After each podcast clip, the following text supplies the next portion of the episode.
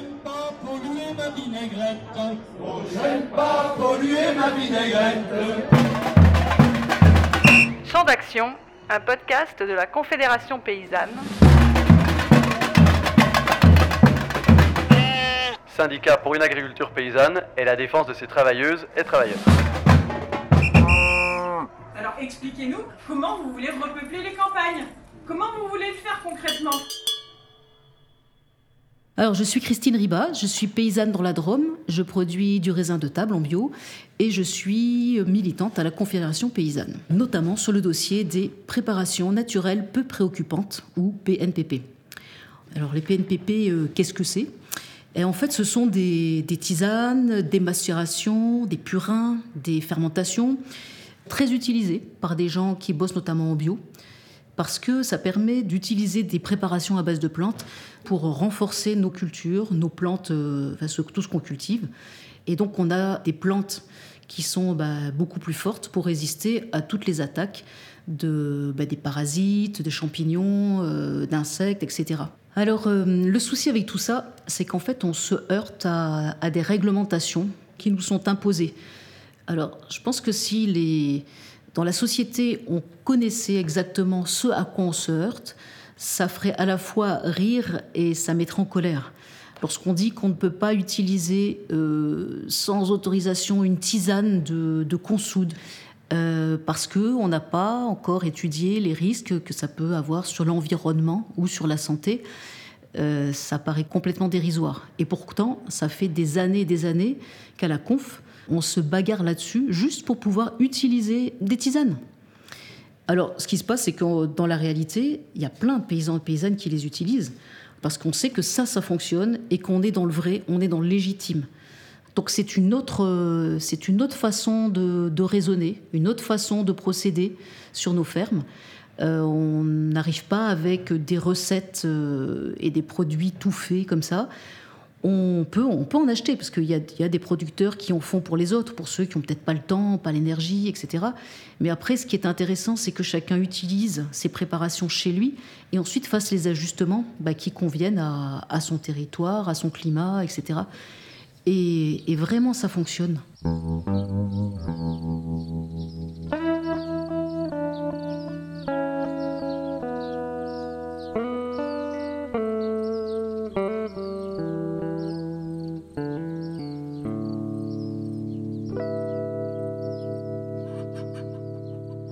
Donc, je me présente, je suis Anne-Marie Laveisse, donc vigneronne à Saint-Jean-de-Minervois, à Gimios, un petit hameau. Je travaille la vigne, j'essaie le plus délicatement possible et en conscience, et j'ai utilisé depuis le début des, plantes. Donc, au, au début, c'était là qu'on soudait l'ortie.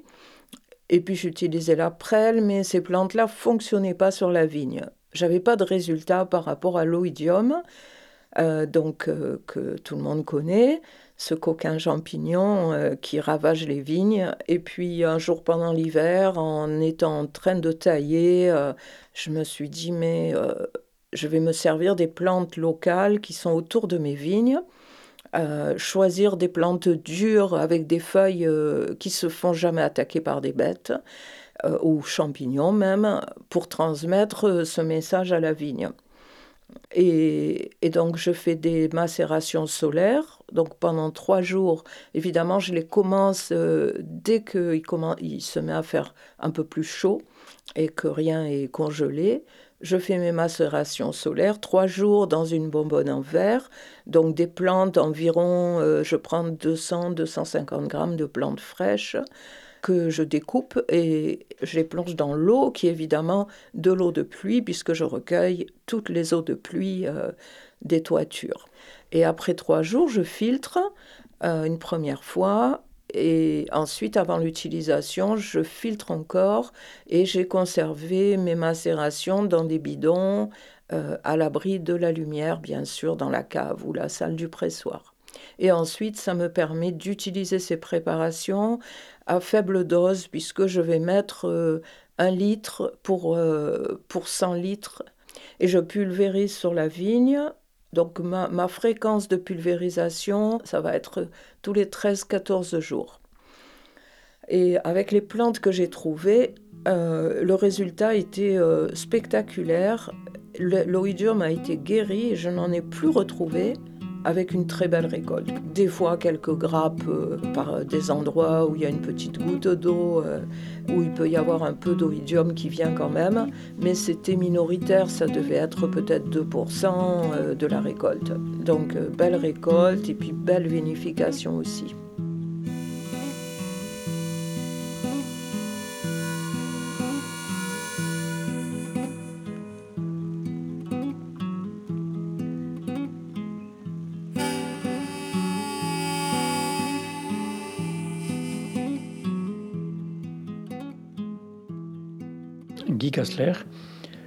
Euh, je suis paysan aujourd'hui euh, à la retraite. Euh, syndicaliste, ben, avant même d'ailleurs de mon installation, j'étais déjà avec les ancêtres des paysans travailleurs. Et donc je suis à la Confédération paysanne depuis qu'elle existe. Les pesticides chimiques, bon, on parle beaucoup du Roundup, des insecticides. Bon, ici, on est dans une région viticole, ben, il n'y a plus d'oiseaux. Pour une raison très simple, ça fait maintenant euh, à faire 30 ans que les vignerons sont obligés, par arrêté préfectoral, de euh, balancer trois fois un insecticide sur toutes les surfaces de vigne pour lutter euh, contre un insecte qui serait vecteur d'une maladie, on l'appelle la flavescence dorée pour ceux que ça intéresse, qu'on peut très bien combattre cette maladie de manière différente. Ben, au bout de 30 ans de ce traitement, ben voilà, il n'y a plus d'oiseaux, parce que les insectes, c'est la nourriture des oiseaux. On ne tue pas que ces insectes-là, on les tue tous. Et donc, on est en train de, de détruire des éléments essentiels des écosystèmes dans lesquels on vit, euh, et on ne vivra pas longtemps s'il n'y a plus d'insectes, parce qu'ils sont remplacés uniquement par des insectes de plus en plus pathogènes.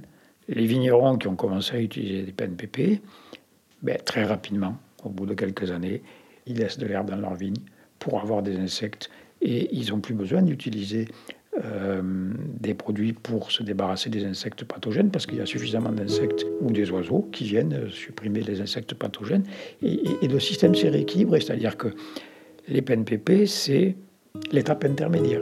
Au bout d'un moment, bon, je ne dis pas qu'on s'en passera définitivement, euh, mais ça permet euh, d'accélérer les changements de système.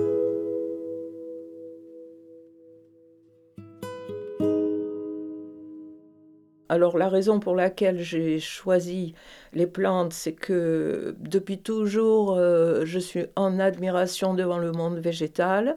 Euh, je l'aime, je, suis en présence. Euh, mes journées, c'est toujours dehors, vers les plantes. donc je m'intéresse à, leur pouvoir aussi, que j'utilise pour nous soigner. Et, donc là, c'était flagrant que si j'utilisais des plantes, et surtout des plantes locales, euh, elles ont, par leur mycorhizes, micro-organismes, elles ont un contact permanent avec la vigne. Et ensuite, pour l'assimilation, euh, je pense vraiment que rien n'est plus assimilable que des plantes euh, avec d'autres plantes, plutôt que des produits. Les produits, ça coûte très cher. Alors voilà, je voulais pas les utiliser et je me sentais pas du tout à l'aise. Là, je peux me faire arroser par mes préparations. Quand je pulvérise, ça sent bon, je me sens vraiment dans mon élément et, je pense que la vigne aussi. Et je trouve que ça fait du bien à toute la nature et à moi-même aussi. Je me sens euh, en harmonie euh, quand, je, quand je fais ça. Tandis que dans une vigne traitée, Déjà, il n'y a pas cette vie-là, il n'y a pas de plantes, et en plus, c'est même euh, un peu dangereux de, de cueillir quoi que ce soit, et, de, je m'asserai pas dans une, je prendrai pas mon un thé ou un casse-croûte euh, dans une vigne traitée, voilà.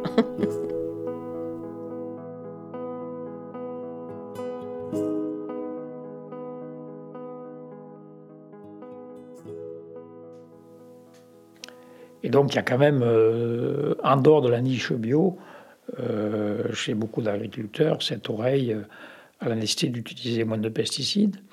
En plus, les pesticides, ils marchent de moins en moins bien. Il faut toujours des molécules plus, plus efficaces et puis ça coûte cher.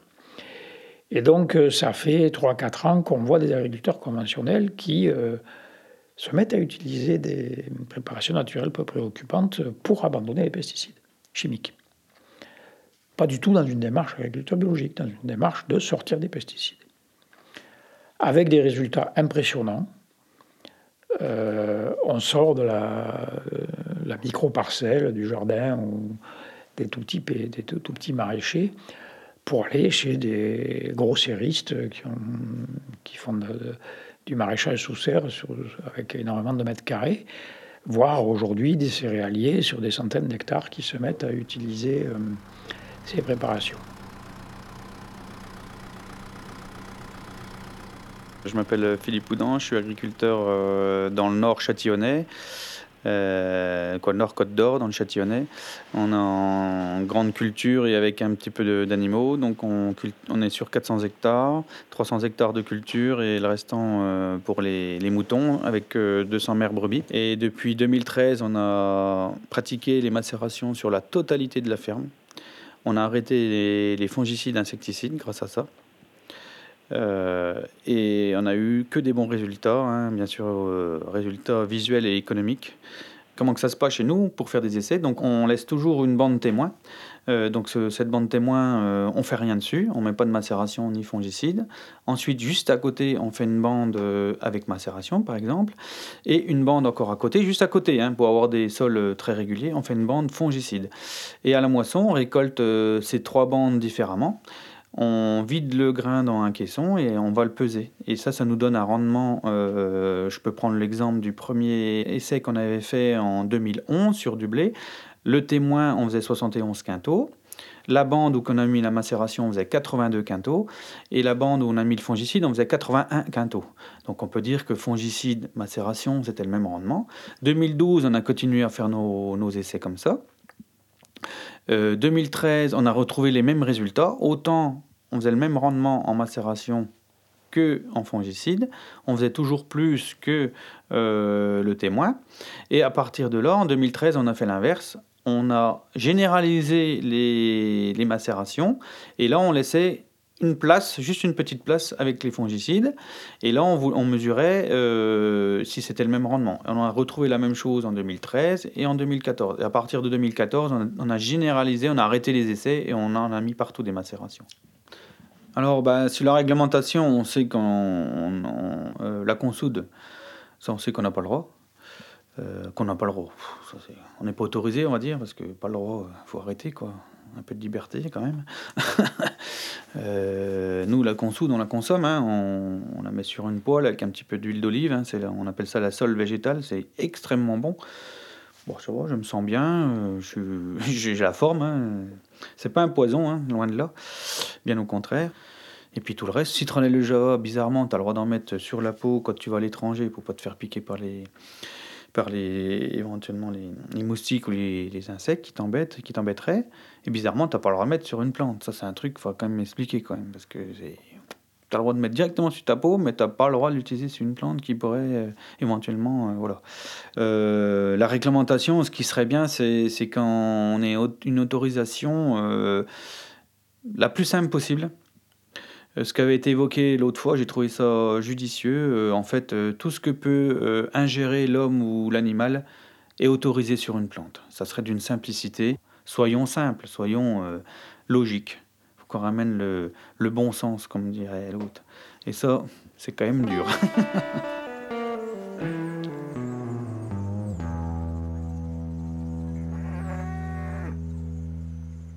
les pratiques de soins des plantes par les plantes, hein, on va dire comme ça, mais que ce soit des plantes, des purines de plantes, des tisanes ou des huiles essentielles. Elle est restée très longtemps confinée chez les jardiniers, avec euh, peut-être aussi euh, les paysans en biodynamie. Donc c'était une pratique un peu marginale, euh, mais qui était tolérée jusqu'au jour, au début des années 2000, où le gouvernement a décidé d'interdire la commercialisation du purin d'ortie. Il n'interdisait pas l'utilisation, euh, mais il interdisait la commercialisation. Euh, mais bon, euh, le gouvernement a décidé que c'était un produit, alors il appelle ça phytopharmaceutique, exactement comme les pesticides chimiques, et que donc il fallait les évaluer, qu'il y ait des normes. il faut que pour avoir une autorisation de mise sur le marché, qu'un produit soit d'abord tout le temps le même. Quand vous ramassez de l'ortie, si vous le ramassez au printemps ou à l'automne, c'est tout le temps le même. La composition chimique, elle, varie d'une région à l'autre, euh, suivant la météo, euh, et d'un mois à l'autre. Donc là, impossible. Et il fallait que ça ait une action déterminée pour telle ou telle maladie, tel ou tel parasite.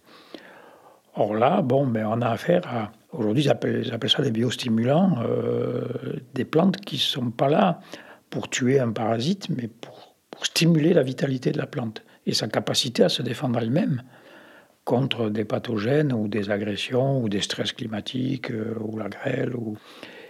Et donc, euh, voilà, c'était impossible de les commercialiser parce que c'était impossible de dire à quoi ça servait précisément et euh, impossible d'avoir tout le temps le même produit avec la même composition chimique tout au long de l'année. C'est pas comme euh, un vermifuge qui tue tel ver, un insecticide qui tue tel insecte.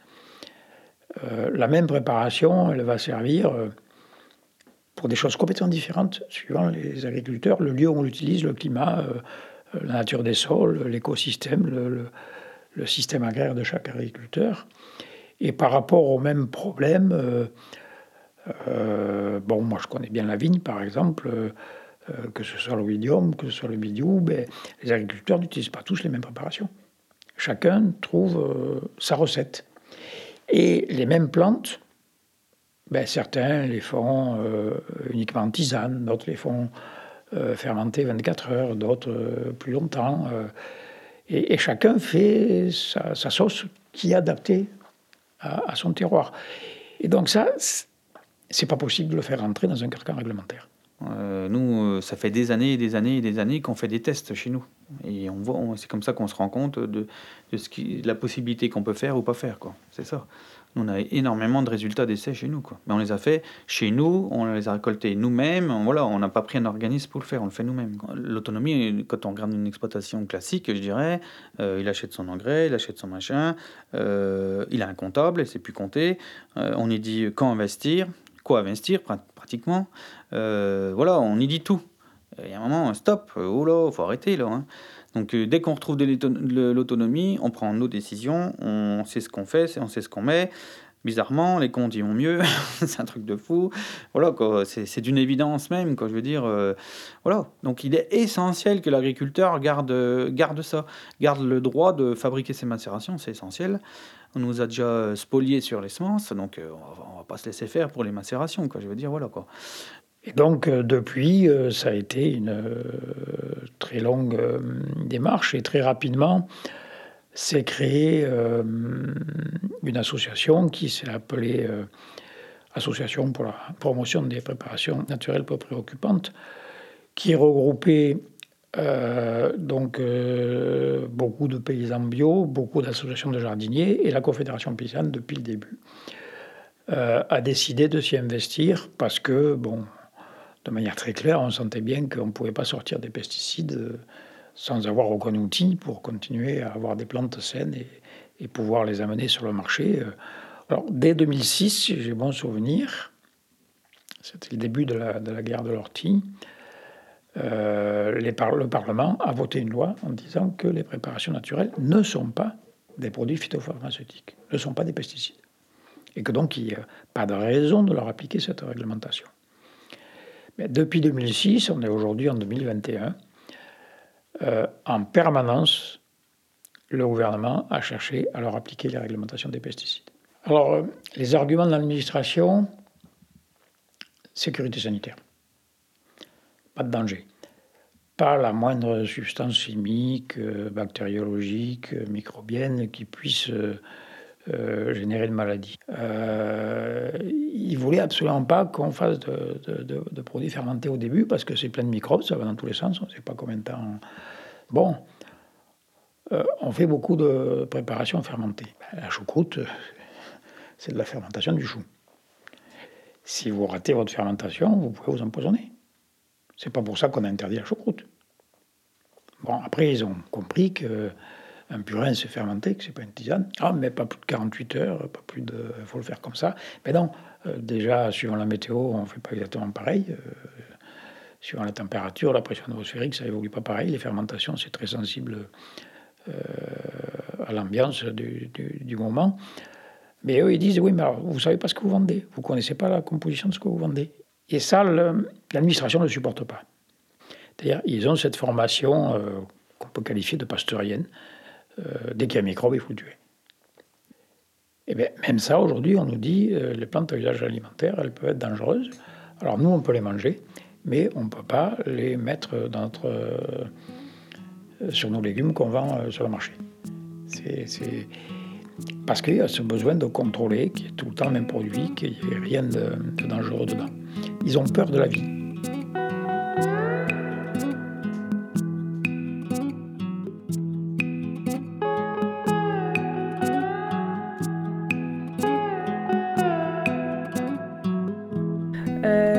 Je suis Suzy Guichard, je suis salariée euh, à la Confédération paysanne nationale et je travaille sur euh, notamment le dossier euh, des pesticides et leurs alternatives. Donc du coup, les préparations naturelles peu préoccupantes, elles ont une définition établie au niveau français très claire. Elles doivent être composées exclusivement de substances naturelles. Euh, elles ne peuvent pas être composées de substances issues d'OGM. Elles doivent être euh, fabriquées à partir d'un procédé accessible à tout utilisateur final, ce qui veut dire qu'il ne peut pas y avoir de procédé industriel. Et la problématique aujourd'hui, c'est qu'il y a encore beaucoup trop euh, de, ces substances qui ne sont pas autorisées pour entrer dans la composition des PNPP. On peut donner des exemples, par exemple la consoude, qui est une plante relativement emblématique des, des PNPP, n'est toujours pas autorisé.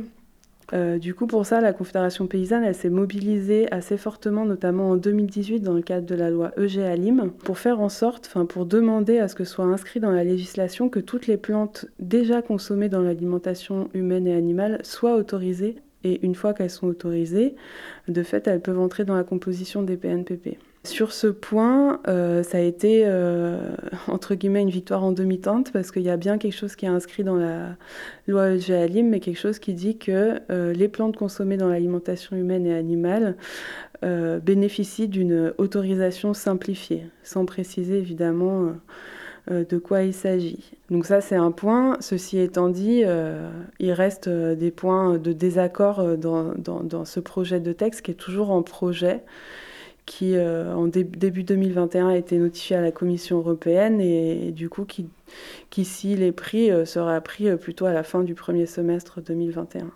Les points d'achoppement sur lesquels on n'a pas du tout réussi à se mettre d'accord avec l'administration, on va dire qu'il y en a un principal, c'est sur les us essentiels, c'est-à-dire que le ministère de l'Agriculture a imposé le fait qu'à partir du moment où une huile essentielle euh, est déjà autorisée en tant que produit phytopharmaceutique, c'est-à-dire en tant que pesticide, c'est-à-dire qu'elle a été déposée au niveau européen par une entreprise euh, phytopharmaceutique, alors elle n'a plus le droit d'être autorisée euh, en tant que substance naturelle à usage biostimulant.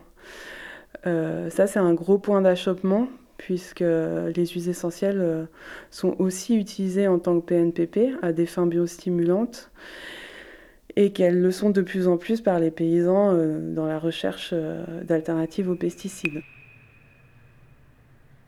Et, en fait, euh, on, a, en a eu des preuves qu'une grande partie des, réticences et des, aspects réglementaires qui nous sont opposés sont en fait des histoires de gros sous. C'est-à-dire que euh, lorsque des entreprises déposent un brevet sur une préparation, aucune autre personne ne peut utiliser cette préparation sans, sans payer des royalties. Du coup, autoriser n'importe quel paysan ou paysanne à utiliser cette préparation-là, qui sera la même que celle pour laquelle l'entreprise a vraiment payé très cher pour avoir une autorisation de mise sur le marché, eh bien forcément, euh, ça leur fait une concurrence qu'ils estiment déloyale. Il se trouve que le ministère de l'Agriculture a imposé sans aucun argument réglementaire que les huiles essentielles autorisées en tant que pesticides ne puissent pas l'être en tant que biostimulants, réduisant ainsi la marge de manœuvre sur le terrain. Ce qui est en cours mais pas encore autorisé, et ce qu'on demande, c'est que soient autorisées toutes les plantes consommées dans l'alimentation humaine et animale, ce qui paraît ben, cohérent euh, et de bon sens. Il manque encore tout ce qui n'est pas alimentaire, des substances minérales et animales qui sont aussi utilisées. Donc nous demandons la fin de ces blocages réglementaires qui sont en totale incohérence avec les affichages gouvernementaux qui, eux, prônent une baisse de l'usage des pesticides. Ou alors eh les paysannes et les paysans continueront à travailler et à soigner leurs plantes dans l'illégalité. Et nous, Confédération paysanne, nous continuerons à les défendre.